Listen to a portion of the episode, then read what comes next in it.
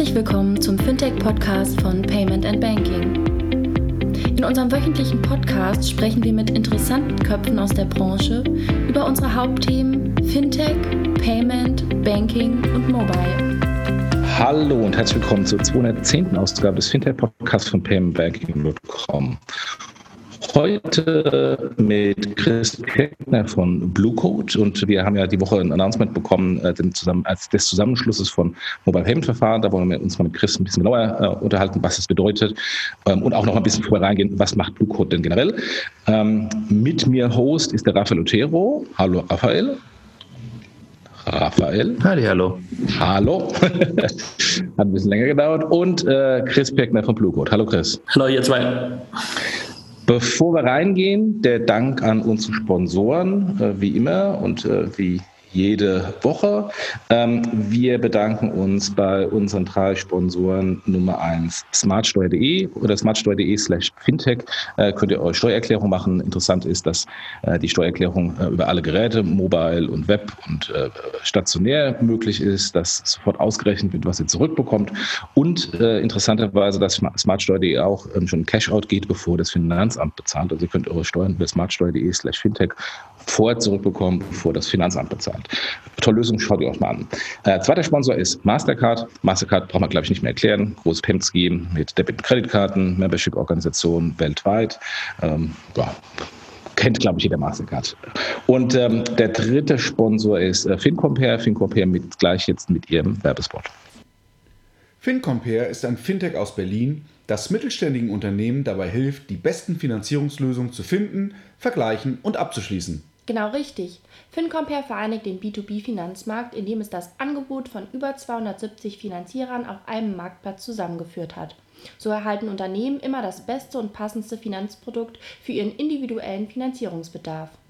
Aber auch die Finanzierer haben entscheidende Vorteile, ihre Produkte über FinCompare anzubieten. Das Team von FinCompare hat eine Market Engine entwickelt, der die Anfrage des Kunden mit der Kriterien der Banken matcht. Aus diesem Grund werden Anfragen nicht gestreut, sondern nur an die passenden Finanzierer weitergeleitet. Für den Finanzierer bedeutet das, dass er immer qualifizierte und schrankfertige Kunden mit hoher Abschlusswahrscheinlichkeit erhält. Zudem ermöglicht FinCompare Finanzierern mit dem Zugang zu dem Partnerportal die weitere Betreuung der eigenen Kunden. Dadurch können Kunden vermittelt werden, für die der Finanzierer kein passendes Produkt anbieten kann. Es entsteht eine Win-Win-Situation, da der Vermittler, also der Finanzierer, eine attraktive Provision erhält und auch noch die Kundenbindung steigern kann, weil er großen Einsatz bewiesen hat, doch eine passende Finanzierung für den Kunden zu finden. Ja, vielen Dank. Ähm, Chris, ähm, kannst du ganz kurz mal was zu dir sagen, ähm, wer du bist, was du alles schon gemacht hast, was deine Historie sind und dann äh, gehen wir gleich mal über zu Blue Code. Gerne. Vielen Dank nochmal für die Einladung. Und es ist wirklich eine recht spannende Zeit jetzt im Payment. Ich selber bin eigentlich neu im Payment. Ich habe äh, davor zwar Finanzen studiert, war aber dann in Kalifornien zwölf Jahre, habe dort Internet-Startups gemacht, zwei Stück, aber beide waren im Bereich digitale Medien. Also der eine war ein Musik-Startup, da ging es um Musikerkennungstechnologie und der andere war ein Videotechnologie-Startup. Also das hatte so gut wie gar nichts mit Payment zu tun. Und nach der Zeit in San Francisco bin ich dann wieder nach Europa zurückgekommen und jetzt eben genau in dieses Payment-Thema reingestolpert. Äh, Chris, es gibt da so äh, Gerüchte, du wärst Nachbar von Giselle Bündchen. Was ist denn da dran? das ist richtig. Das, äh, ich habe nach den zwei Exits in Kalifornien habe ich ein Haus gebaut an der Pazifikküste in Costa Rica und richtig, die Giselle ist 100 Meter die nächste Nachbarin. Aber ich bin nicht häufig dort, weil eben dann ja dieses nächste Projekt begonnen hat, nämlich Zahlen. Aber ja, ja, also wenn sie dort ist, äh, gehen die Kinder am Strand spielen. Also ganz nette Familie. Ja, super, sehr schön. Das sind nochmal schöne Sachen, die unabhängig von unserem äh, trockenen Thema doch ein bisschen Emotionen das ganze Thema ähm, Ja, kannst du was zu, zu Blue Code sagen? Was ist Blue Code? Wie groß seid ihr? Wie viele Nutzer habt ihr? Ein paar KPIs etc. Gerne. Blue Code ist ein Mobile Payment Anbieter. Also sehr grob und großes Wort. Was wir machen ist, technisch und juristisch versuchen wir Mobile Payment Lösungen für unsere Partner äh, an den Start zu bringen. Das heißt, ähm, man muss sich vorstellen, ähm, Mobile Payment ganz ähnlich wie das Starbucks oder das äh, WeChat oder Alipay-System. Das heißt, der Zahler hat das Mobiltelefon. Auf dem Mobiltelefon ist ein einmal gültiger Token. Den kann man äh, optisch darstellen in Form eines Barcodes als Beispiel. Und der, Händler äh, scannt diesen Barcode und initiiert damit über das System eine Zahlung. Und auf der anderen Seite gibt es unsere Bankpartner. Dort wird dann in Echtzeit am Girokonto autorisiert und die Geldflüsse landen dann sehr wie beim traditionellen Kartensystem wieder zurück beim Händler. Das heißt, wir haben die Technologie äh, dazu gebaut und fast noch wichtiger, das juristische Grundkonstrukt das heißt, wir haben ein Payment Scheme, also wir haben ein Regelwerk gebaut, wie die verschiedenen Teilnehmer miteinander agieren sollen, wie die Gelder fließen sollen, wer die Daten erhalten soll, etc. Das ist rundum, was wir tun. Machen wir seit, jetzt sind es doch schon über vier Jahre, hat in Österreich als ersten Markt begonnen, im schönen Tirol und hat sich dann in Österreich etwas ausgebreitet und dann war Deutschland unser zweiter Markt-Entry. Jetzt haben wir circa in elf Ländern Menschen am Boden, die mit den jeweiligen Banken oder Bankenschemes äh, in Diskussion sind, um zu schauen, ob wir generell diese, diese Art einer europäischen Lösung des Bezahlens äh, gemeinsam nach vorne bringen können. Das ist so die Kurzversion. Und wie, viel, wie viele Kunden haben die Banken schon auf die Plattform gebracht und wie viele Transaktionen habt ihr abgewickelt oder Volumen abgewickelt? Wir haben im Netzwerk, also wir haben 100 Banken, die in dieses Regelwerk unterschrieben haben. Davon sind ähm, vier sogenannte Händlerbanken, also Acquirer. Das heißt, vier von denen haben das Recht und die Möglichkeit, Blue Code an ihre Händler äh, äh, zu vertreiben. Und der Rest, ähm, etwas mehr als 100, sind dann Issuing-Banken. Das sind also Banken, von, die Privatkundenbeziehungen haben, die wiederum dieses Zahlverfahren an ihre Privatkunden äh, bringen können. Insgesamt von all diesen 100 plus Membern, wie man so schön sagt, ist das Potenzial äh, sehr, sehr groß, also mehrere Dutzend Millionen theoretische User und Hunderttausende Händler. Wir selber haben davon noch eine kleine Durchdringung, ich würde schätzen, so ein, zwei, drei Prozent ähm, haben bis jetzt unsere Partner aufs System gebracht. Es ist aber natürlich ein sehr skalierbares Modell, denn ähm, diese vier Acquirer sind jetzt ab Q3 dann wirklich in der Lage, ihre Händler anzusprechen und aufzugleisen. Und auch bei, der, bei den Endkundenbanken äh, integrieren jetzt die ersten drei Blue Code in ihre jeweilige Banking-App. Das heißt, wir erwarten erst jetzt im zweiten Halbjahr, dass das System richtig das tut, was es eigentlich tun soll, nämlich die Kundenreise bei unseren Issuern behalten und die Händlerreise bei unseren Acquirern behalten. Und dann äh, werden wir sehen, wie schnell und wie dicht das Netz werden kann.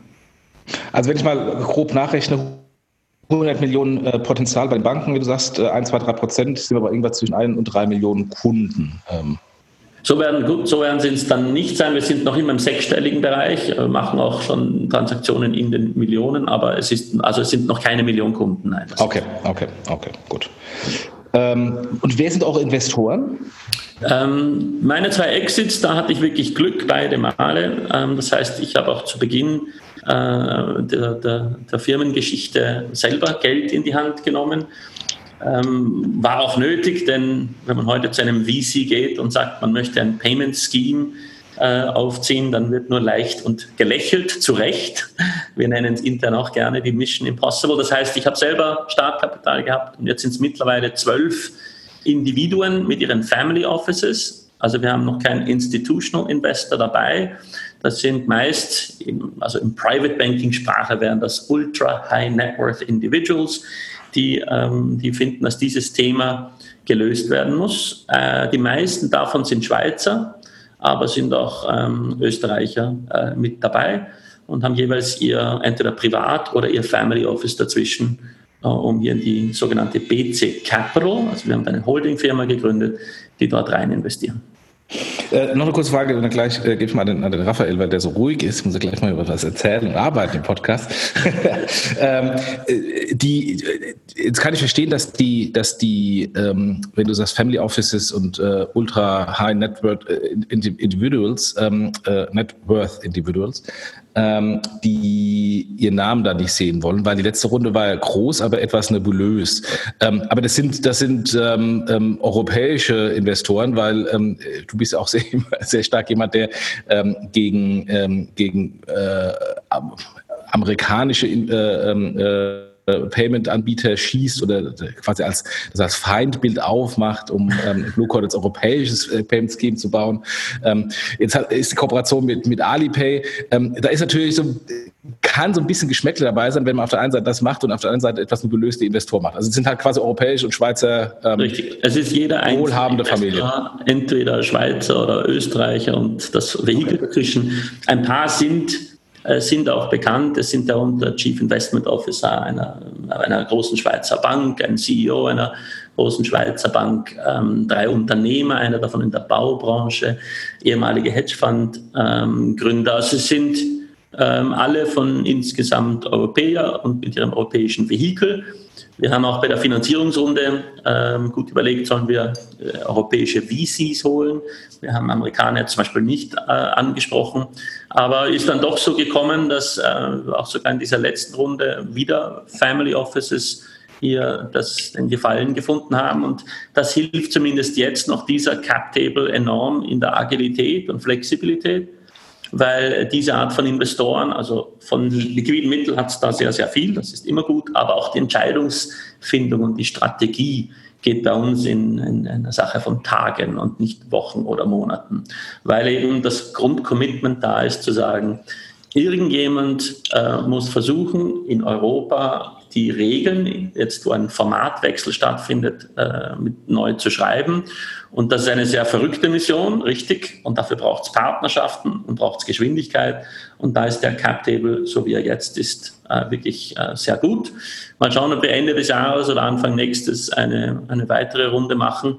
Und da steht durchaus äh, zur Frage, ob man da in Europa dann institutionelles Kapital auch aufnehmen soll. Noch ist das. Okay. Jetzt habt ihr ja diese Woche, respektive gestern, das Announcement gehabt, dass sechs Mobile Payment Anbieter ähm, zusammenarbeiten. Vielleicht magst du da noch mal drei Sätze zu sagen. Äh, wie ist das zustande gekommen? Was ist der Hintergrund? Was erwartet ihr euch von, diesem Zusammen, von dieser Zusammenarbeit, von dieser Partnerschaft? Ja, war eine wirklich interessante Dynamik, denn wenn man die Großwetterlage im Mobile Payment anschaut in Europa oder dann weltweit, ist es ja ein sehr äh, ein, ein Spiel, das noch nicht ganz ausgeteilt und schon gar noch nicht ganz gewonnen ist. Aber einige äh, Facetten gibt's. In Amerika ja eher als kartendominiertes Land sind es die Apple und Google Pays mit NFC und der Karteninfrastruktur. In Asien sind es eher die WeChat und Alipay, die mit der optischen Infrastruktur ungemein erfolgreich sind. Und in Europa sind wir eigentlich noch in Selbstfindung.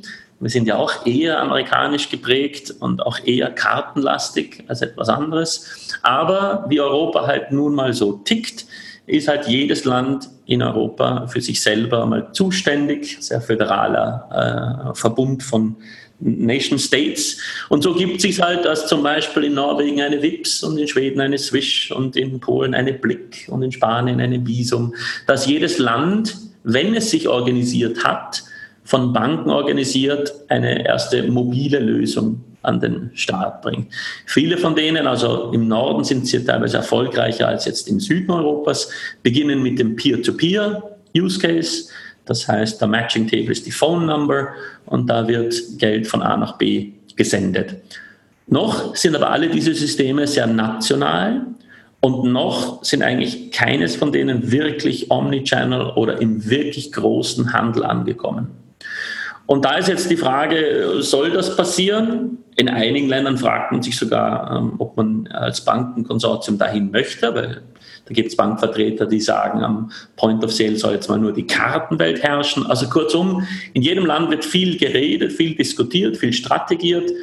Und wir reden jetzt schon mit einigen dieser Bankkonstrukte, wir reden auch mit den Banken dahinter, mit den Händlern in diesen Ländern und reden natürlich auch mit Alipay, mit denen wir seit jetzt fast einem Jahr eine äh, Systemkooperation haben. Und so kam eins zum anderen, denn die ADP redet auch mit vielen und einige Systeme reden miteinander. Aber kurzum kam es dann zu einem Meeting, wo da, ich glaube, es waren zwölf oder mehr Systeme rund um den Tisch saßen. Und die Frage war, soll man zumindest technisch sich auf ein Format äh, einigen, damit wir einander verstehen? Und vielleicht da noch als Hintergrund, Alipay hat ja in China begonnen, aber mittlerweile zehn, glaube ich, verschiedene sogenannte Wallets in Asien entweder akquiriert oder zumindest investiert und hat jetzt mit einem neuen QR-Code-Format eine Infrastruktur, wie jeder dieser Teilnehmer hat, wie gesagt, eine bestimmte ID, die ist normiert. Es gibt für jeden Use Case eine ID, also zum Beispiel Point of Sale ist eins, E-Commerce ist zwei. Und so ein Format aufgebaut, mit die einander in Asien verstehen und damit äh, in Asien zumindest Cross-Scheme, kann man fast sagen, auch bezahlt werden kann. Wir Europa haben ein ähnliches Problem, unter Anführungszeichen, sind vielleicht sogar noch mehr Länder. Und da kam es dann eben zur Diskussion, soll man zumindest das Format technisch abstimmen? Das hat natürlich dann die Perspektive, dass wir Europäer in Asien zahlen können und die Asiaten in Europa, zumindest nur vom technischen her.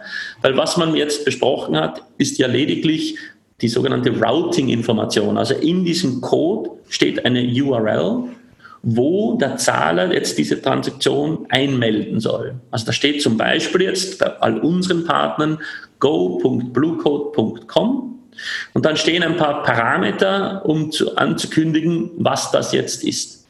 Und das kann natürlich jeder machen, aber wenn wir zumindest voneinander wissen, das erste ist die Adresse, wo man es hinschickt. Das zweite ist äh, die ID, wer ich bin. Das dritte ist, was ich will. Dann hat das Sinn, also kann Sinn machen. Und auf das kam es dann, dass einige waren dann wirklich innerhalb von wenigen Wochen so schnell bei ihren Bankgremien die OKs abzuholen, das zumindest zu vertiefen. Einige äh, sind jetzt gerade noch in, in, den Verwaltungsräten und in den Abstimmungen hier in Zukunft mitzumachen. Aber das war es im Prinzip mal der Startschuss zu sagen, wir Europäer reden miteinander. Standardisierung eines technischen Formats wäre schlau. Und wenn das Ganze noch Perspektiven hat, dass es sogar außerhalb Europas noch funktioniert, noch besser. Und da sind wir jetzt. Wir haben in Parallel dann die Infrastruktur auch gleich schon gebaut. Das heißt, Bluecode kann heute seinen Issuern, seinen Acquirern oder einem Partner-Scheme ähm, genau solche äh, QR-Codes ausstellen, damit die eben alle am Ende in der richtigen Ecke landen und äh, richtige äh, Transaktionen daraus gematcht werden können. Das hört sich für mich so ein bisschen danach an, als ob ihr plötzlich auf Basis von ähm, dem, was, was äh, Alipay da gemacht hat, als ob das so ein QR-Code-SWIFT-System wäre. Bin, bin, ich da auf dem falschen Dampfer? Weil so Routing-Informationen, Messaging-Informationen ähm, und dann halt die Brücke Asien, Asien-Europa, ist, ist das so die vereinfachte Form? Das kann man vielleicht in die Richtung ausdrücken, denn wie gesagt, nehmen wir mal als Beispiel jetzt, weil einer der Teilnehmer ist WIPS aus Norwegen. Mhm. Da besteht jetzt die Möglichkeit, QR-Codes auszustellen. In diesen QR-Codes steht eine URL und dieses Adressformat. Mehr steht jetzt nicht. Das heißt, das heißt noch nicht, dass weder Alipay noch irgendjemand von uns dort zahlen kann. Mhm. Es fehlt noch die juristische und vor allem auch die kommerzielle Grundlage dazu. Also ein Acquirer muss ja noch die Schemes aufschalten. Aber zumindest technisch ist die Routing-Information bekannt. Wenn also jemand diesen QR-Code abscannt und in, bei dieser Domain anklopft, dann wird er vielleicht abgelehnt, weil es heißt, wir kennen dich nicht, du hast noch nicht kommerziell und juristisch hier auch zugestimmt. Aber du hast recht, es geht genau um das. Wo schickt man Transaktionen standardisiert hin? Und das ist zumindest, finden wir mal, eine gute Idee, zwei Dinge zu machen. A, dass wir endlich miteinander reden, weil in Europa ist das wirklich sehr äh, langsam, wenn ich es mal freundlich sagen darf. Das, äh, so kam jetzt Dynamik in die Geschichte. Und das Zweite, wir haben natürlich und vor allem, also ich, ja, du hast recht, ich rede viel über dieses Thema ähm, und habe natürlich dann sagen müssen, ich kann das mit gutem Gewissen nur machen, wenn in diesem QR-Code eben europäische URLs sind. Jetzt zum Beispiel, wir bieten uns als technischer Dienstleister an. Das heißt, die Transaktionen bleiben alle bei unserem System. Und zweitens möchte ich dieses System so nutzen, jetzt nehmen wir an, es kommt ein Land oder ein, ein Scheme, jetzt im Deutschen haben wir die Quids, die PayDirects, in, eben wie gesagt in Italien, überall gibt es äh, Anbieter, kann man sagen, ich möchte diesen Teilnehmern IDs geben können, also richtige ID-Ranges sind jetzt für uns reserviert als Dienstleister und ich brauche kein Okay von Alipay. Es kann auch nicht entzogen werden und es kann sogar so weit gehen, dass wir das System rein domestic hochziehen und mit Alipay hat es eben nichts zu tun. Es kann kein Alipay-Kunde zahlen, weil eben äh, noch keine juristische oder kommerzielle Grundlage da ist. Aber die Tür ist offen. Sprich, wenn wir Europäer wollen, können wir auch die juristische und kommerzielle Grundlage schaffen und schon wird das ein ja, fast weltweites System. Ich warte die ganze Zeit auf den Punkt, dass du Blockchain sagst, weil die zentralisiert und so. Ja, geht. Also wir haben es uns auch durchgedacht, aber zumindest im Payment, so wie wir es sehen, ähm, ist Blockchain einfach nicht die Lösung für die derzeitigen Probleme. Denn es im Gegenteil ist immer sehr vorteilhaft, wenn ein Token-Server fast alleine dasteht, weil dann am wenigsten Clearing- und Settlement-Dramen entstehen. Also nehmen wir an, es gäbe fünf technische Dienstleister, dann wird es schon wieder kompliziert, weil jeder mit jedem reden muss, um zu schauen, wie jetzt dann am Ende wirklich die Gelder fließen. Ja. Wir haben uns jetzt eben als technischer Dienstleister angeboten, indem wir sagen, wenn wir diese Rolle spielen dürfen, dann können wir sicherstellen, dass alle Domestic-Transaktionen jetzt zum Beispiel in Nor Norwegen bleiben in Norwegen. Die clearen und setteln nach norwegischen Regeln. Äh, das geht uns nichts an. Aber wenn der Norweger nach Spanien geht, dann können wir organisieren, dass das Geld effizient äh, in Spanien wieder ankommt. Okay. Das heißt, das, was man so in der, in der Pressemitteilung vielleicht als, als erstes wie Jochen das so schön gesagt hat, Geschmäckle gesehen hatte, oh, jetzt kommen die Chinesen und die, die sorgen für Standardisierung, ist eigentlich Blödsinn, weil es gibt ein System, was gut funktioniert in Asien. Das habt, an dem habt ihr euch angeschlossen, aber es ist nichts anderes als ein Format. Es hat nichts mit Einflussnahme, es hat nichts mit ähm, Bestimmen zu tun, sondern es ist wirklich ein Format, was sich in Asien etabliert hat und wo ihr gesagt habt, das ist so gut, das funktioniert dort für zwölf unterschiedliche Länder. Ähm, dann schließen wir uns diesem technischen Protokoll quasi an. Ja? Genau in die Richtung ist gegangen. Drum es war in den letzten Tagen vor dem Announcement. Also ich hätte da nur unterschrieben und jetzt auch diese PR ähm, könnte ich verantworten. Also in meiner Inbox ist schriftlich, dass ich genau dieses Format unabhängig für meine Partner benutzen kann, mhm. kostenfrei, unrevocable und unrestricted. Natürlich müssen meine Teilnehmer lizenzierte Teilnehmer sein, die solvent sind. Also es muss wirklich Payment damit passieren, ja. aber sonst ähm, sind da keine Einschränkungen. Und daher kann Sinn machen. Drum, die Diskussion hat jetzt gestern aber wirklich losgelegt. Meine Inbox heute früh war mehr als geladen. Jetzt werden wir sehen, wie sich es weiterentwickelt. Aber die Idee zumindest, dass wir mal alle miteinander reden und zumindest die technischen Hürden mal aus dem Weg schaffen, die sind richtig. Der spannende Teil kommt jetzt juristisch und kommerziell. Ja. Bekommen wir es in Europa hin, und da hat jetzt für mich zum Beispiel Asien keine Rolle, bekommen wir es in Europa hin, dass wir auch juristisch äh, mit einem Schlag äh, untereinander bezahlen können. Hm. Das ist der größere Knackpunkt, aber da sind wir parallel jetzt auch schon dran. Du hattest gesagt, es waren zwölf Teilnehmer, die um den Tisch saßen. Jetzt gab es meines Erachtens, glaube ich, nur sechs Leute, die in der Pressemitteilung mit dabei waren. Erwarten wir nochmal Nachzügler? Ich würde es vermuten, zumindest bei ähm, zwei, drei war, da haben gerade noch ein, zwei Banken gefehlt, äh, zum auch äh, mitzumachen. Aber wie gesagt, ich kann euch sagen, jetzt seit heute früh, die Dynamik ist jetzt gerade in Overdrive gegangen. Das heißt, einige sind natürlich hochgradig aufgeschreckt. Also wenn man nur schon liest, warum, ja skurril, warum sollten Europäer zusammen etwas machen und der Chinese sitzt am Tisch? Das ist ja eigentlich schon skurril. Das heißt, da ist jetzt viel Erklärungsbedarf nötig und auch wirklich fundierte Diskussion. Also keine Schnellschüsse, sondern was ist genau passiert und was ist eben nicht passiert. Mhm. Und ich bin für alles offen. Das heißt, äh, jetzt wird endlich mal hoffentlich auf einem technisch auch intelligenten Niveau diskutiert, um dann äh, das ähm, in, in Produktion zu stellen oder auch leicht abzuändern, ist dann die kleinste aller Sachen. Jetzt geht es einfach ums Machen. Und nicht Letzte Nachfrage, bevor, bevor Jochen garantiert auch noch zehn, zehn, zehn Fragen hat. Ähm, wie Payment methodenspezifisch ist das? Also ist das jetzt ein Protokoll, was sich erstmal nur auf QR-Codes ähm, bezieht? Oder ist das Protokoll so offen, dass du morgen damit zum Beispiel Kartenzahlung oder zum Beispiel, keine Ahnung, wenn irgendjemand sein, äh, seine Bezahlmethode singen oder tanzen will. Ähm, ist das so formatunabhängig, dass ihr tatsächlich auch vielleicht irgendwann Kartenzahlung damit machen könntet? Du musst dir vorstellen, im QR-Code steht wirklich nur eine URL, genauso wie du sie in den Browser eintippst. Das heißt, es ist einfach eine Adresse formatiert in Form eines optischen QR-Codes. Das heißt, Rudolf Linzmer hat einen wirklich äh, sehr wieder mal, er ist einfach gut fundierten Artikel gestern geschrieben, wo er sagt, und das jetzt, das war seine Interpretation, aber die stimmt, man kann natürlich jetzt diese Information auch noch auf andere Arten übertragen. Das Wichtigste für den Zahler jetzt bei einem User-Scan ist, jetzt habe ich dieses Ding gescannt, was soll jetzt passieren? Und was passieren soll ist, man meldet die, äh, sich an bei einer URL, um anzukündigen, dass man hier etwas bezahlen möchte. Also es ist ja schon recht generisch, aber die Dinge, die die standardisiert sind, sind die, wo wir finden, das macht Sinn, die zu standardisieren.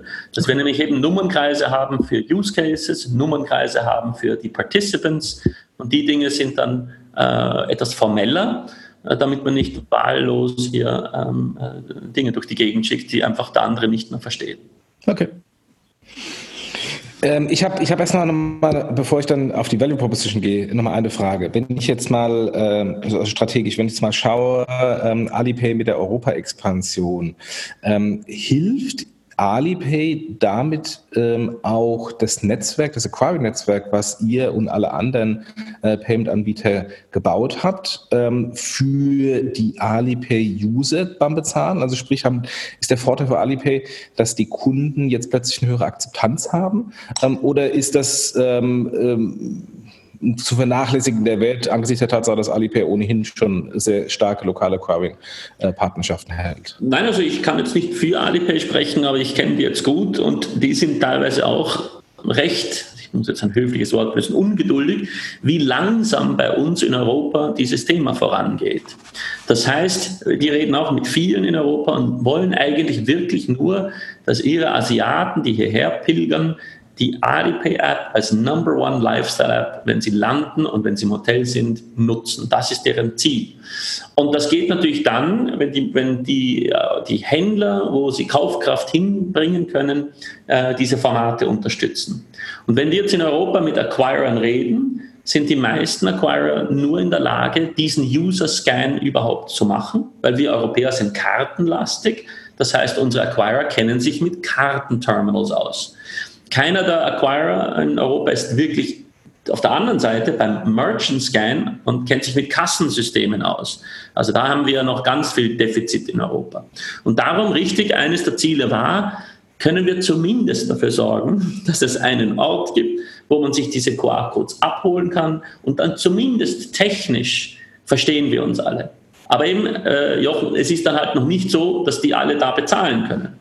Jetzt muss immer noch der Acquirer eine Lizenz mit Alipay haben, muss sich kommerziell einigen äh, und das dann freischalten. Aber zumindest ist die Hoffnung ähm, ja auch eigennützig, aber eigentlich auch wirklich, um das System schneller voranzubringen, dass wir zumindest technisch mal eine Grundlage haben.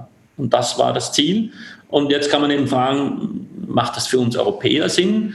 Meine erste Antwort äh, wäre, es kann absolut Sinn machen, vor allem dann auch die Vision natürlich, dass es auch in die andere Richtung geht. Also äh, wenn wir Europäer jetzt noch etwas zusammenbauen und dann geht das sogar noch außerhalb Europas, finde ich es eine, wirklich eine super Sache. Weil diese Insellösungen im Payment, das ist das Verheerendste, was es gibt. Absolut. Und äh, ich, kann, ich kann die Kollegen da aus China natürlich auch total nachvollziehen, weil die haben den Vorteil, also auch vielleicht den Nachteil eines äh, zentral geführten äh, Landes, äh, von einer zentral geführten äh, kommunistischen Partei. Da wird einfach was beschlossen, da wird's gemacht. Äh, wir mit unseren föderalen Strukturen äh, haben da natürlich andere Vor- als auch Nachteile. Und ein Nachteil ist natürlich, ähm, dass es natürlich viel länger dauert und vor allem auch die lokalen Egos, so bisher nicht nur auf europäischer Ebene, sondern auch dann äh, teilweise auf, auf, äh, in Deutschland auf Landes- und, ähm, und Bankebene, dass die Egos immer so sind nach dem Motto, ich habe das beste System gebaut und äh, warum kaufen die anderen eigentlich nicht mein tolles System? Deswegen ist mal gut, dass wir jetzt eine, eine Settlement-Infrastruktur haben, wo ähm, diese Egos dann bedient werden können, weil nach dem Motto, ich muss nicht warten, bis jemand anderes mein Verfahren kauft, sondern ähm, es gibt ein Settlement, äh, dass jedes tolleste Verfahren der Welt doch miteinander sprechen kann. Aber ich würde einfach mal gerne mal die Diskussion drehen, weil auf der einen Seite ähm, ist es schön, was ihr gebaut habt und ist, ähm, der Payment Nerd äh, in mir und auch in Raphael und auch in Rudolf Winsenbart, äh, wir jubeln auf. Aber wenn wir mal den Payment Nerd zur Seite lassen und den ganz normalen Endkunden anschauen, ähm, habe ich da noch ein paar Probleme an einen Erfolg zu glauben. Jetzt, und nicht nur jetzt äh, bei Blue Code, sondern ähm, äh, bei, bei den ganzen ähm, sehr fragmentierten Verfahren, die jetzt später kommen. Ähm, also erstmal, äh, welches Problem beim Kunden löst dann diese Kooperation? Ähm, und ähm, ist es nicht vielleicht sogar ein Problem, dass er bei den Banken und beim Handel gelöst wird, nämlich ähm, ich habe den Marktanteil an Apple und Google schon längst verloren. Die haben auch eine wahnsinnige Akzeptanzinfrastruktur dank NFC, äh, die vermutlich Jahre dauert, die irgendwie zu kopieren, wenn überhaupt. Insofern, welches Problem am Kunden löst es, was für Probleme bei Handel und Banken löst, ist nachvollziehbar, aber welches Problem am Kunden löst es? Warum soll der Kunde überhaupt noch so eine weitere App äh, zum Bezahlen installieren? Das ist völlig richtig und ist die einzig relevante Frage. Also egal, was wir da alle herumtun und herumprogrammieren, also wenn es der Endkunde kein Value sieht, dann ist die ganze Nummer hoffnungslos. Und ich muss auch zugeben, ihr, also ihr kennt äh, Bluecode ja seit einiger Zeit. Also wir von Bluecode sind etwas eher Verfechter der Merchant Scan Variante, weil wir auch sagen, das Ganze macht nur Sinn. Das ganze Mobile Payment macht unserer Ansicht nach nur Sinn, wenn es besser ist als Cash und Karte. Und das merken wir jetzt schon in einer mobilen äh, Generation, die, die wir alle nutzen Apps, aber wir nutzen Apps, wo die andere Alternative wirklich substanziell wahrscheinlich sogar schlechter war. Also Google Maps ist besser als die Papierkarte und ein Messenger ist besser als früher SMS. Das heißt, die Dinge sind ja wirklich besser. Wenn man jetzt all diese mobilen Zahlverfahren ansieht, und ich nehme da jetzt sowohl Blue Code als auch Apple Pay und Google Pay und das Ganze mit in einen Topf. So wirklich viel besser als jetzt einfach die Kontaktloskarte ist vieles noch nicht. Und damit hat es meiner Ansicht nach auch keine wirkliche Existenzberechtigung. Jetzt rede ich mal ganz, ganz brutal. Aber der Weg muss dahin führen. Und was wir jetzt zum Beispiel bei Blue Code, die über die Hälfte des Teams von meinen Developern arbeitet an Value-Added Services Plattformen. Das heißt, wir haben neben dieser Payment-Strecke, die hat uns schon lange gedauert und viel Geld gekostet, aber die ist eigentlich dafür da, damit wir auf dieser Plattform wirklich mehr tun können, was den Endkunden wirklich etwas bringt. Wir haben also so einen App Store gebaut, für Blue Code. Und auf diesem App Store sind jetzt die ersten sechs, wir nennen die, wieder mal Marketing nicht besonders genial, Mini-Apps intern, kann man jetzt sind live. Und das ist teilweise zum Beispiel ein Bäcker mit seiner Stempelkarte.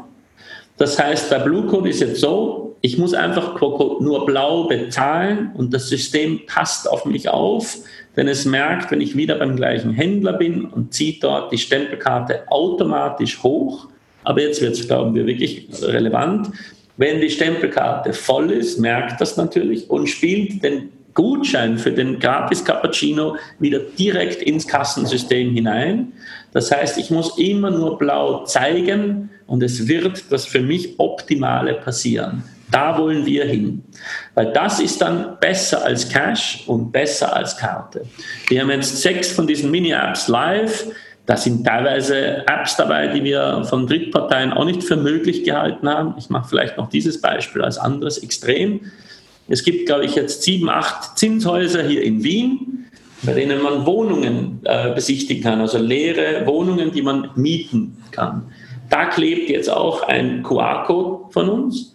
Das heißt, ich als interessierter Besucher kann jede Bluecode-fähige App nehmen, diesen Code scannen Jetzt geht die Tür auf unten vom Haus und dann auch die von der Wohnungstür. Nach 30 Minuten bekomme ich eine Push-Message, äh, dass ich jetzt wieder hinausgehen soll. Und äh, ich design, äh, diese Besichtigung über eine 100 Quadratmeter Wohnung hat 4,99 Euro gekostet. Das heißt, ich brauche keinen Makler mehr, sondern ich kann maklerfrei at my own will diese Wohnungen besichtigen. Und das sind wiederum Use Cases, die sind wirklich so übermäßig, die sind wirklich besser, als was heute in der physischen Welt ist. Und wir versuchen, dass wir im zweiten Halbjahr jetzt mehr Tempo nehmen und dann hoffentlich in 2020 auch in unseren Bankpartner-Apps lebendig werden, dass hier wirklich sinnvoller Mehrwert passiert. Denn ohne den, ähm, ganz offen, haben weder wir noch, würde ich mal sagen, viele dieser Projekte eine Existenzberechtigung. Ich bin da vollkommen bei dir, dass es ähm, signifikant besser sein muss. Es gibt ja diese alte VC-Regel nach dem Motto, äh, komm mit dem Produkt ähm, und du kriegst von mir nur Geld, wenn du zehnmal besser bist als der Status quo. Ähm, das ist ja auch ein, ein, Thema, woran in der Vergangenheit so viele äh, Payment, auch Mobile-Payment-Verfahren gescheitert sind, weil die nicht zehnmal besser waren, sondern zehnmal schlechter als der Status quo bei Akzeptanz, bei User Experience etc. Richtig. Ähm, äh, jetzt äh, aber nochmal, ja, ich höre dich, ähm, es, es müssen Mehrwerte sein, es muss besser sein. Äh, bei dem Beispiel, was du gerade eben gebracht hast, ähm, finde ich ein gutes Beispiel, aber ist aus meiner Sicht eine totale Nische. Äh, so ein bisschen vergleichbar wie damals, als Verimi bei unserem Podcast war und äh, ähm, gesagt hat, die Value Proposition von Verimi ist die Anmeldung des, der Steuer des Hundes, was vermutlich viermal im Leben eines normalen Nutzers passiert. Was eine, to eine tolle Nische ist und was auch ein Problem löst, aber in der Masse eben nicht. Und wenn ich mir die Masse anschaue, die Masse, die Google und Apple und Co. auf Basis ihrer NFC geschaffen haben, die Masse, die sie schon bei den großen Online-Portalen geschaffen haben, wo ich mit One-Click bezahle, ähm, kann so eine Nische helfen, ja, aber kann die, kann man aus der Nische tatsächlich in die Masse wachsen? Und ähm, ein konkretes Beispiel ähm, im, im, Beispiel QR-Code scannen und, und Mehrwerte ähm, im Bereich äh, Loyalty äh, ist, ist Payback. Payback hat, weiß nicht, 30 Millionen aktive Kunden in Deutschland, hat ähm, die Creme de la Creme der großen Händler hat ein Mobile Payment Verfahren, was meines Erachtens State of the Art und am besten gebaut wurde, was ich bislang gesehen habe. Ähm, und wie viele Kunden haben Sie auf das Mobile Payment Verfahren geschafft? 500.000, 600.000, ich weiß es nicht. Ähm, sie sind zwar gemessen an allen anderen vorher sehr erfolgreich, aber gemessen am Markt von 80 Millionen ähm, und gemessen an den Kunden, 30 Millionen Kunden, die sie haben, sind sie doch erschreckend klein. Also insofern, äh, wo seid ihr, Schrägstrich, wo sind die anderen in der Kooperation, da besser, dass eben nicht nur die paar hunderttausend Kunden schafft, weil wenn es eine Payback mit 30 Millionen Kunden und die Krimper-Händler nicht schafft, ist so, eine, ist so eine Nische nett, aber kann nicht die Skalierung herbeiführen. Da äh, bin ich jetzt vielleicht leicht anderer äh, Meinung, aber ich muss es natürlich sein. Aber ich bin es wirklich. Denn wenn man sich eben die Alipays dieser Welt ansieht, dann sind hier in einer App wirklich enorm viele äh, Probleme sehr, sehr gut gelöst. Das heißt, wir, unsere Hoffnung ist schon, dass dieser App Store ähm, in den nächsten sechs, zwölf Monaten Dutzende von genau solchen Problemen löst und dann sind sie eben nicht mehr Nische. Aber zum Beispiel das Immobilien, ähm, ähm nur diese eine Mini-App als Beispiel, das ist in Österreich wirklich keine Nische. Denn in Österreich heute noch ist die Gesetzeslage so, jede der Wohnungen, die in ganz Österreich jemand besuchen möchte, muss der Makler besuchen. Das dauert teilweise ein, zwei, drei Wochen Koordinationen. Es sind mindestens zwei Monatsmieten fällig. Das heißt, man zahlt hier zwischen 1, 2, 3, 4.000 Euro um, um beim Umzug allein an Maklerprovision. Und jetzt als Beispiel 4,99 Euro kann ich jetzt eine Wohnung besichtigen. Mit einem Klick habe ich den, den äh, Mietvertrag in der App und ist gezeichnet, weil all unsere Bankpartner den vollen KYC bereits gemacht haben. Das heißt, ich bin da schon vielleicht auch Zweckoptimist, aber ich bin schon äh, guter Dinge, dass genau diese Use Cases, äh, vor allem wenn sie App Store-mäßig, da kommen Dinge mit einer Geschwindigkeit, weil nicht mehr nur wir sie programmieren, ist meine Hoffnung schon, dass wir unseren Bankpartnern durch die Infrastruktur wirklich eine Chance geben können, dem Kunden etwas zu bringen, was nicht Nische ist. Ja, wird es gelingen oder nicht? Wir glauben, das ist zumindest unserer Ansicht nach der einzig gute Weg. Denn einfach zuhören, wo es Probleme in Industrien gibt.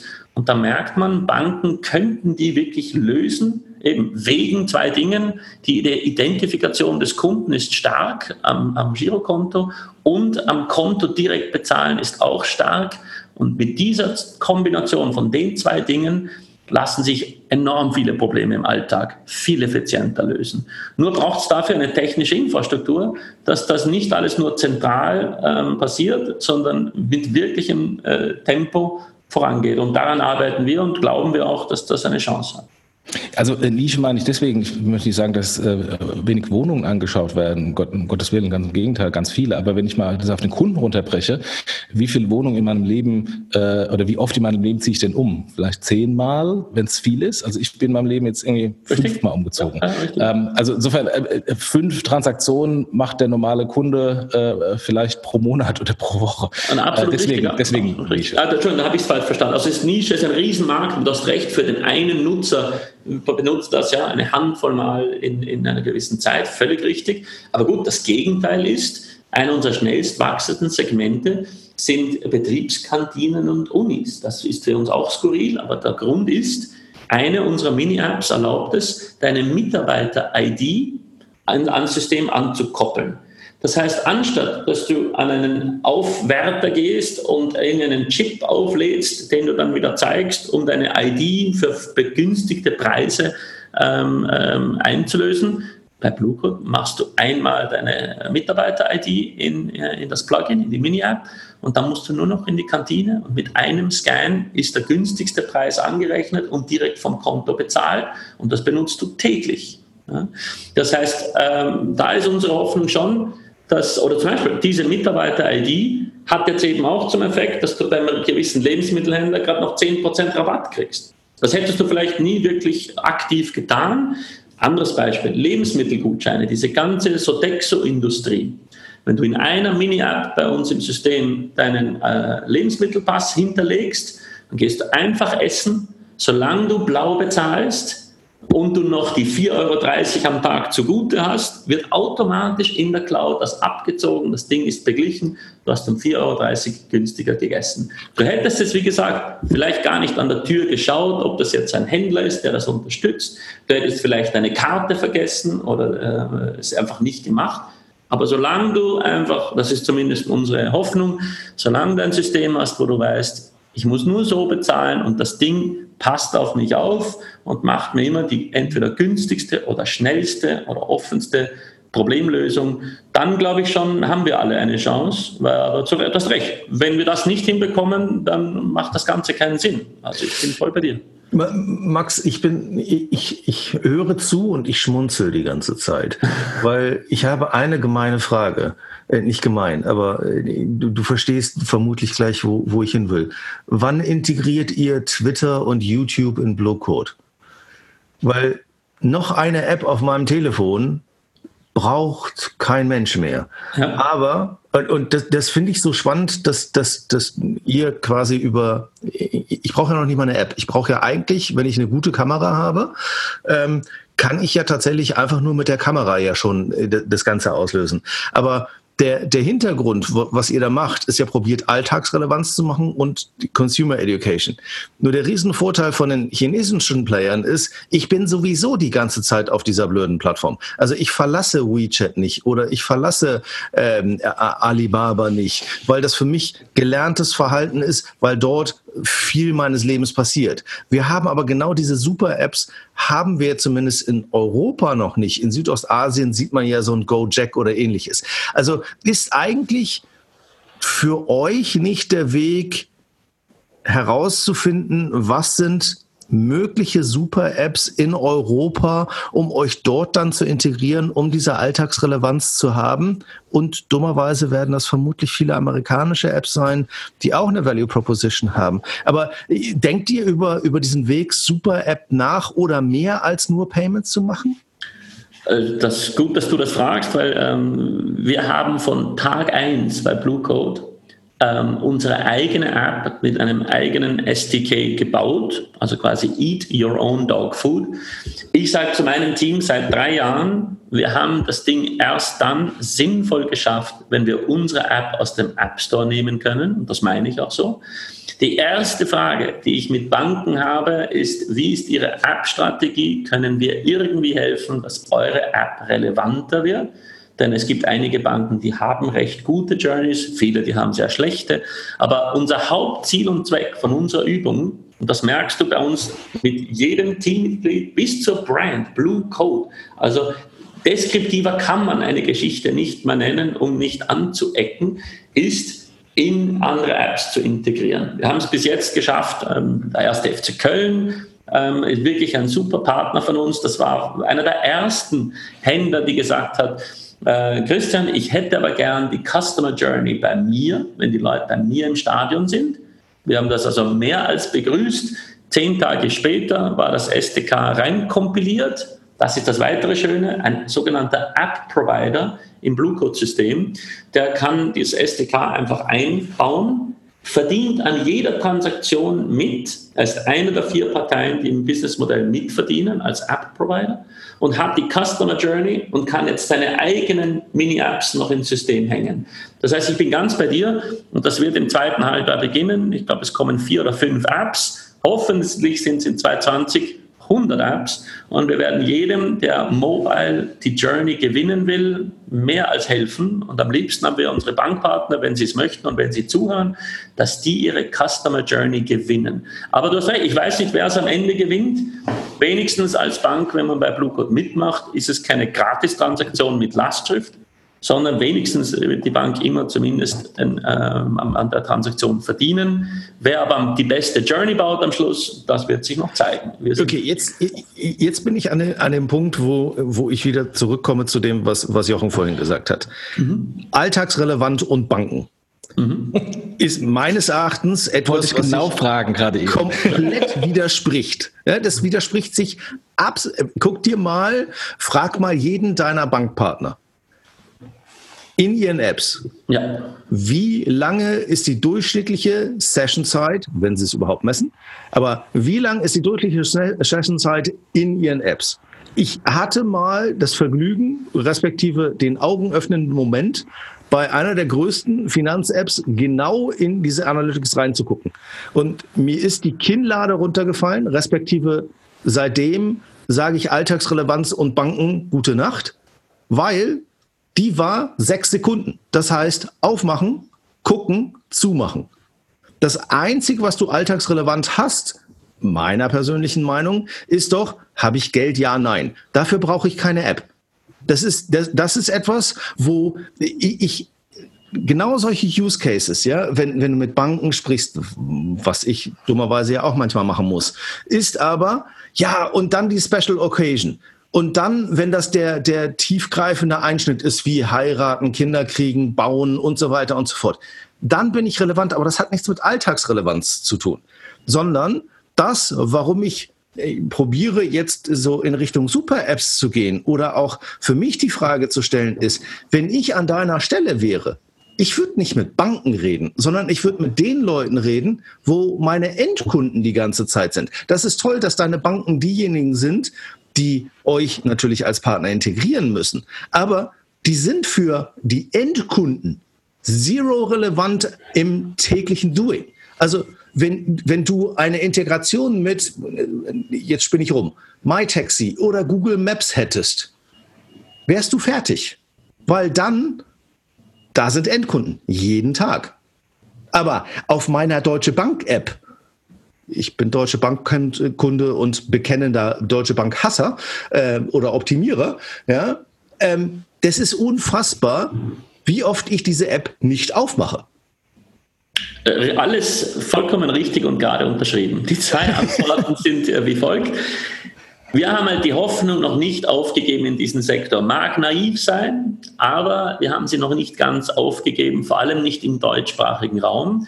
Denn wir haben ja mit echten Händlern Blue Code am Start und da, wo unsere äh, Sparkassen, die wir im Netz haben, mithelfen bei der Kommunikation, ist die Adoption das zwei- bis dreifache höher. Das heißt, der Kunde hört schon noch, der Otto-Normalverbraucher, wie gesagt, hört schon noch auch zum Teil an die Bank. Aber du hast natürlich recht, die Prozesse in den Banken, um geniale Apps zu schreiben, sind jetzt zumindest mal nicht ideal freundlich gesprochen und auch nicht besonders schnell. Daher haben wir jetzt mit zwei unserer Bankpartner mehr oder weniger eine, die, das Development und das äh, in die eigene Hand genommen. Das heißt, im zweiten Halbjahr launchen zwei Apps, die wir mit unseren Teams äh, agil bauen in Gänze. Und dann können wir das Tempo und die, die Schlagkraft natürlich dramatisch äh, erhöhen und diese gesamten Mehrwerte ausspielen. Und dann hast du recht. Dann ist die Frage, ist die Bank dann zumindest in der Lage, ihre Endkundenbeziehung und das Messaging äh, wieder relevant zu machen.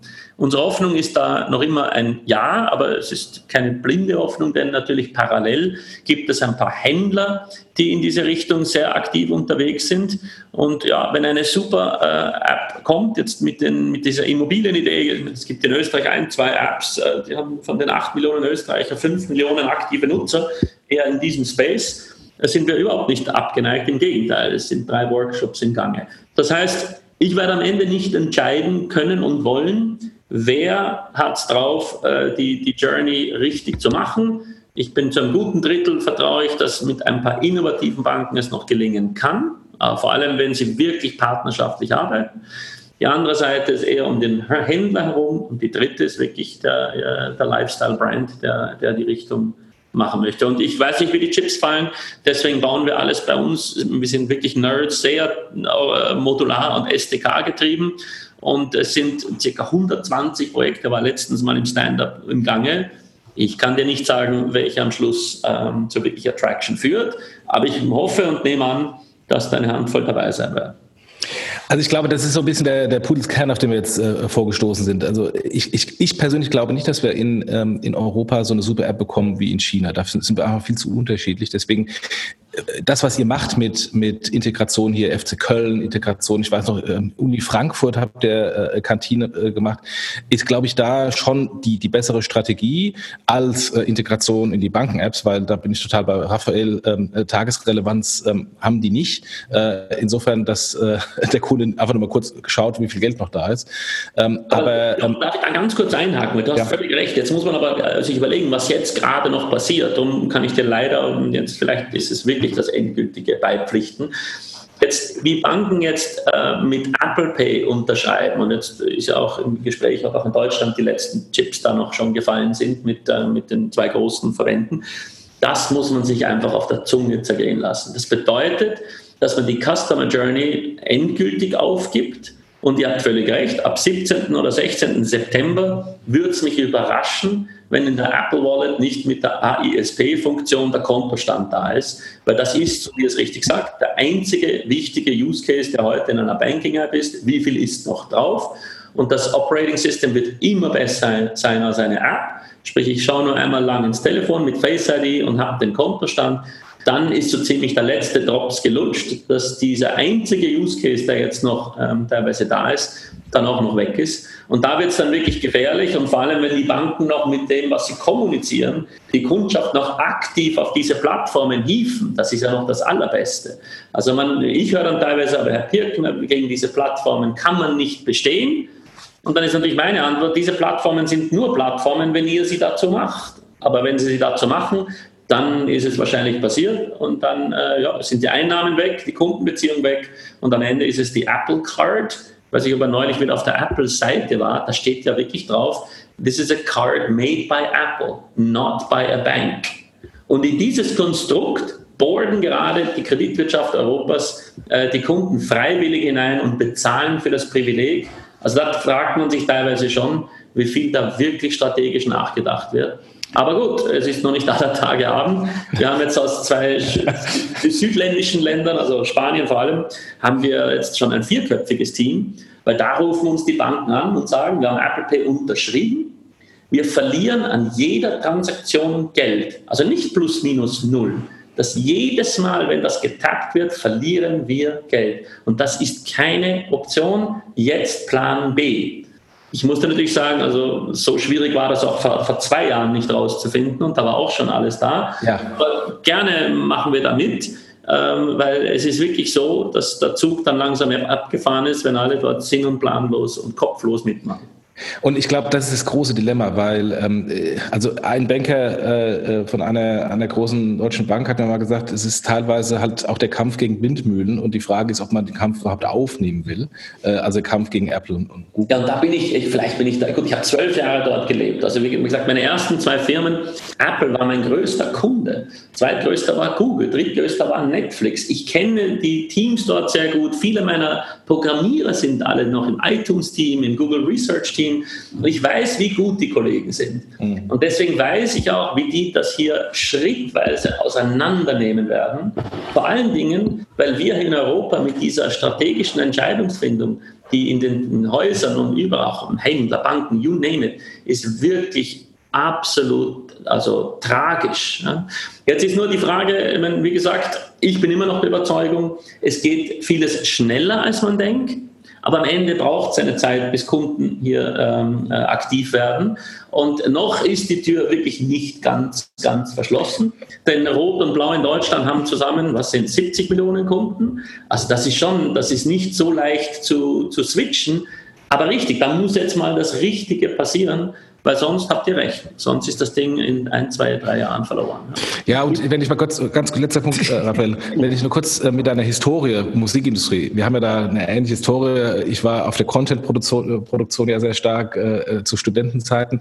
Aber wenn ich mir die Entwicklung und wollte damals sogar die Musikindustrie äh, 99, 2000 gehen, hatte auch etliche Interviews ähm, ähm, mitten äh, zu Napster-Zeiten und Co. und habe denen damals gesagt, liebe Leute, ihr habt ein echtes Problem.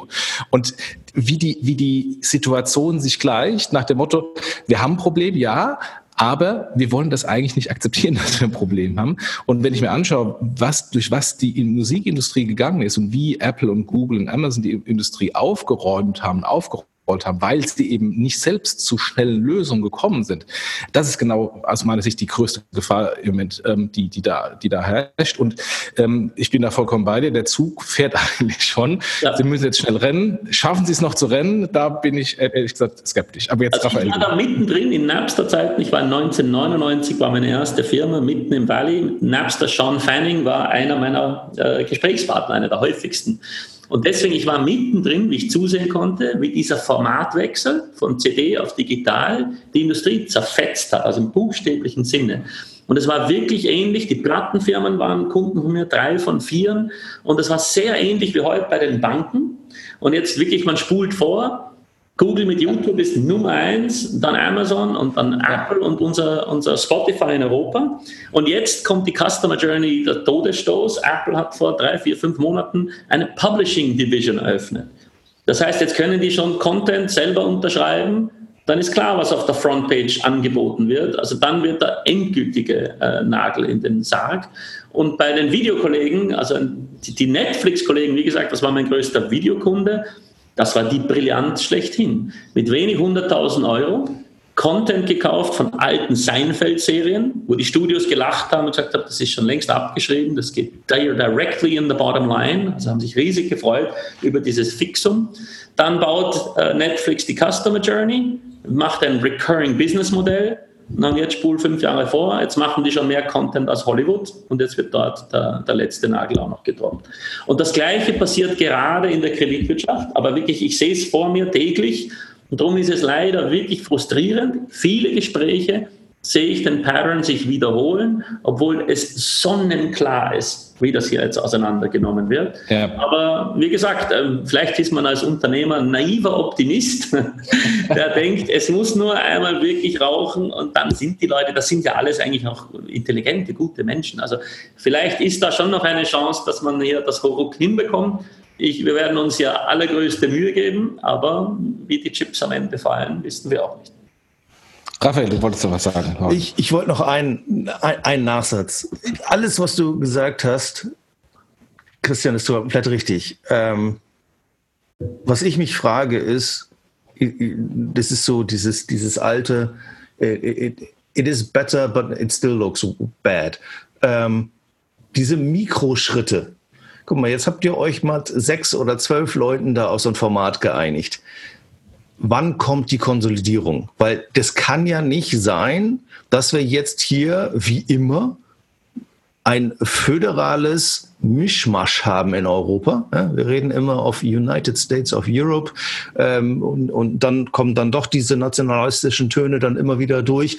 Warum zum Henker kommt man dann jetzt nicht eigentlich auf den Punkt und sagt, guck mal, jetzt haben wir uns schon auf der Protokollebene geeinigt, jetzt lass uns das bitte einmal, und ich will nicht sagen noch nicht mal mergen, aber bitte einmal eine Strategie bitte einmal einen europäischen Weg. Ja? Auf der einen Seite wird immer über das europäische Payment Scheme geträumt und dann passieren aber tatsächlich die Schritte, wo jeder sein eigenes Tempo geht.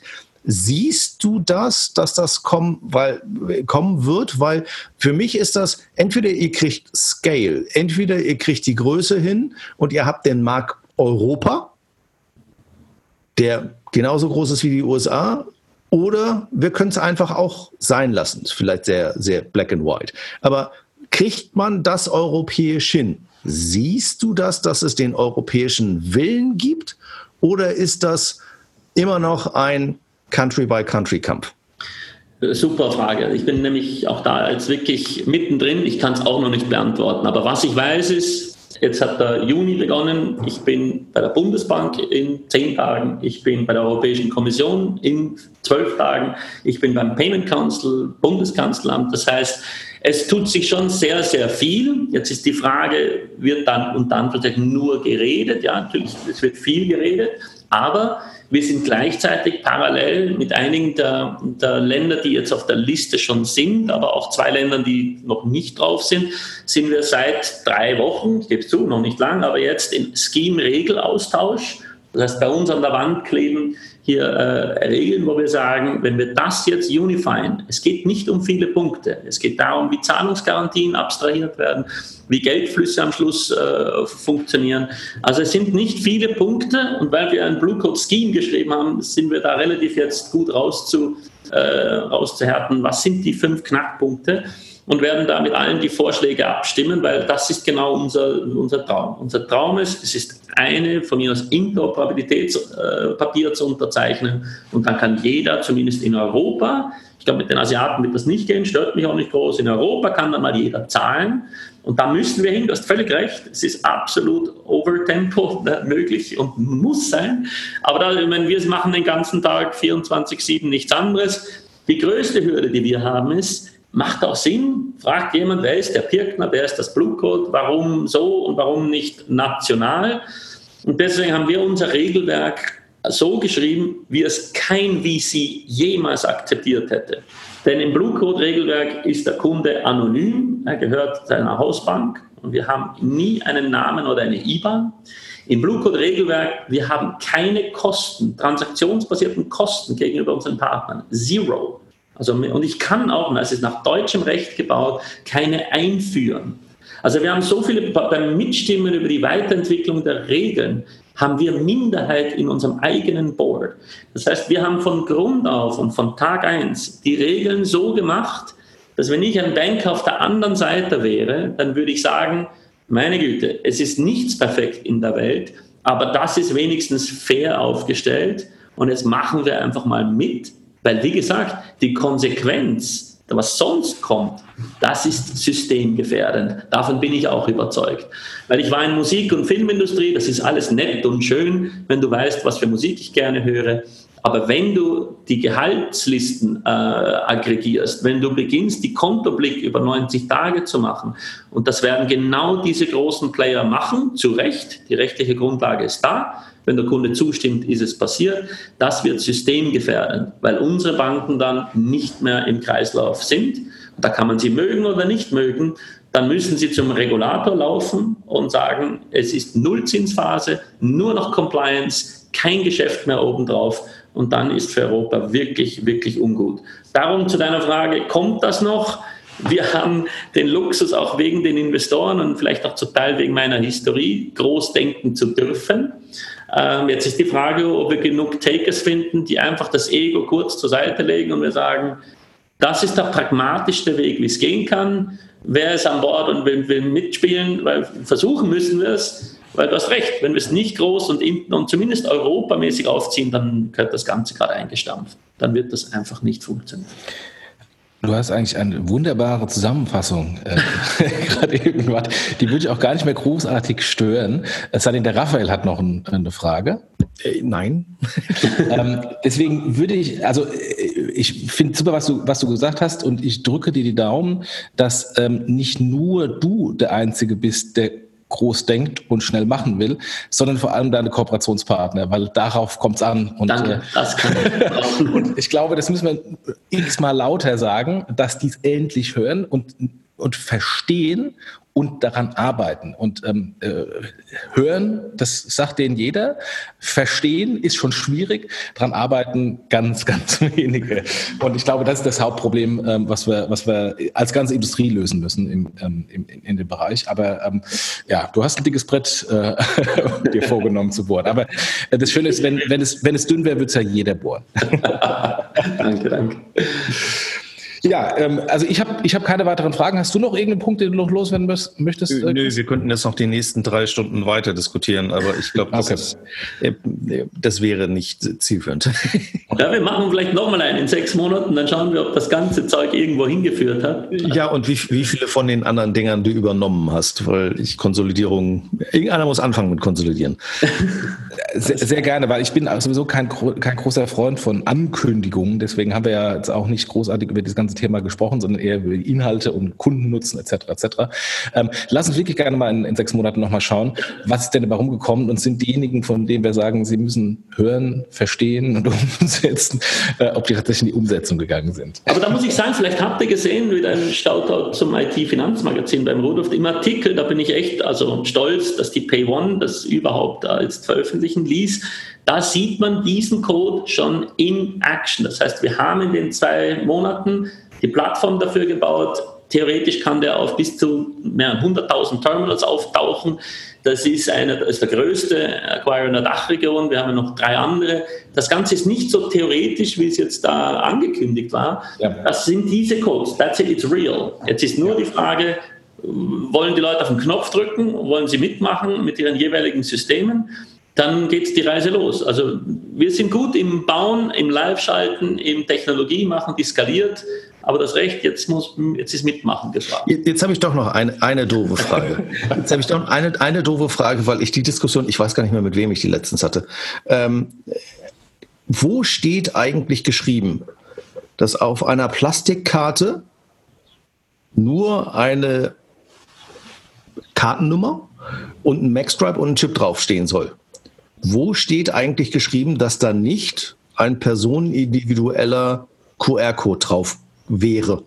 Also ja? die Karte, der Code natürlich nicht statisch soll er nicht sein, aber wir können, wir haben auch bei Bluecode eine AID registriert, wenn man in den alten Formaten bleiben darf, EMV, aber auf diese Karte richtig, also wenn eine, die großen, da brauchst du einen großen Issue, aber habt ihr in Deutschland ja, wir können auf diese Karte genauso diese Adressen äh, aufspielen. Netzbetreiber gibt es in eurem schönen Land auch noch gerade mal ein Dutzend. Also machbar sind viele Dinge, aber da hast du schon nicht, dann geht es halt viel an die Legacy-Infrastruktur. Wo, ähm, ja, bin ich bei dir, aber genau das, nämlich Drucken eines QR-Codes, ja. kostet genau 0,0000001 Cent. Mhm. Eine neue Infrastruktur in EMV mit Akzeptanz, lalala, das dauert alles eine halbe Ewigkeit. Ja. Und wenn du dir mal anguckst, wie viele Karten es in Europa gibt, dann rede ich nicht darüber, Karten wie Plastikkarten, die dann auch benutzt werden, ja, sondern allein diese äh, krankhafte Distribution der, der, der Girocard, wo irgendwie nur 30 oder 40 Prozent der ausgegebenen Karten überhaupt für Payment benutzt werden. Ja, aber jeder hat diese Karte. Warum zum Henker muss da oben rechts oder oben links das Logo von der Bank sein? Warum kann da nicht irgendetwas Sinnvolles drauf sein, wie ein Barcode, mit dem ich dann immer rumlaufe und auch immer bezahlen kann, egal was ich damit machen will oder nicht. Das sind für mich so Sachen, ich weiß nicht, ob irgendein Banker auch nur mal für drei Sekunden drüber nachgedacht hat, so etwas zu machen. Ihr habt jetzt mit dieser Interoperabilität fast die Infrastruktur, wie du gesagt hast. Es fehlt nur noch das Cross-Border bezahlen und setteln können. Nur noch in Anführungsstrichen.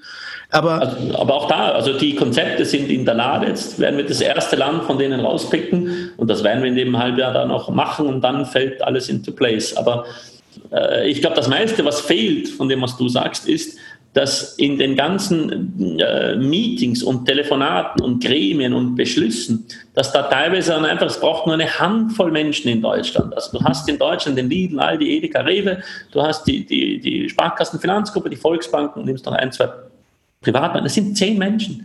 Also die könnten meiner Ansicht nach im Alleingang, wir haben das, die Technologie, alles da, könnten die Europa umdrehen. Und mal schauen, ob das gelingt, wenn die Politik jetzt ruft, und die ruft ja jede Woche laut, ist das eigentlich meine insgeheime Hoffnung, dass diese zehn Leute auf den Tisch gebracht werden und man einfach dann sagt, jetzt machen wir einfach. Das ist Europa, wir können das Ganze. Und da bin ich jetzt gespannt, ob das kommt oder ob das ausbleibt. Ah, ich bin gespannt. Das war wieder ein schönes Schlusswort. diesmal das endgültige. Genau, diesmal das Alles klar. Wir bedanken uns äh, bei dir, äh, Chris, bei dir, Raphael und vor allem bei unseren Sponsoren ähm, smartsteuer.de slash fintech für eine intelligente Steuererklärung, bei Mastercard und bei FinCompare. Es gibt weitere Podcasts, wir haben noch ein bisschen was in der Pipeline. Insofern lasst euch ähm, überraschen, was nächste Woche noch passiert. Ähm, und vielen Dank fürs Zuhören bis dahin. Und wenn ihr zufrieden seid, dann ähm, gebt uns fünf Sterne. Und dieses Thema, ähm, ähm, was wir ja immer wieder ein bisschen gestreift haben, europäisch oder, oder deutscher Payment Champion, ist auch ein Thema, was wir auf der BEX-Konferenz äh, dieses Jahr machen, am 19. Äh, November in Frankfurt, ähm, wo wir nicht BEX, Transactions-Konferenz machen. wir haben zu viele Konferenzen. Also die Transactions-Konferenz am 19. November ähm, in Frankfurt, wo wir genau das Thema auch mal ähm, nochmal besprechen wollen, äh, wie wahrscheinlich ist denn tatsächlich ein deutscher, schrägstrich europäischer Payment Champion? So viel zum Thema Blue Code und äh, Mobile Payment diese Woche. Wir wünschen euch eine schöne Woche und ein schönes Wochenende. Viel Spaß und bis demnächst. Macht's gut. Tschüss.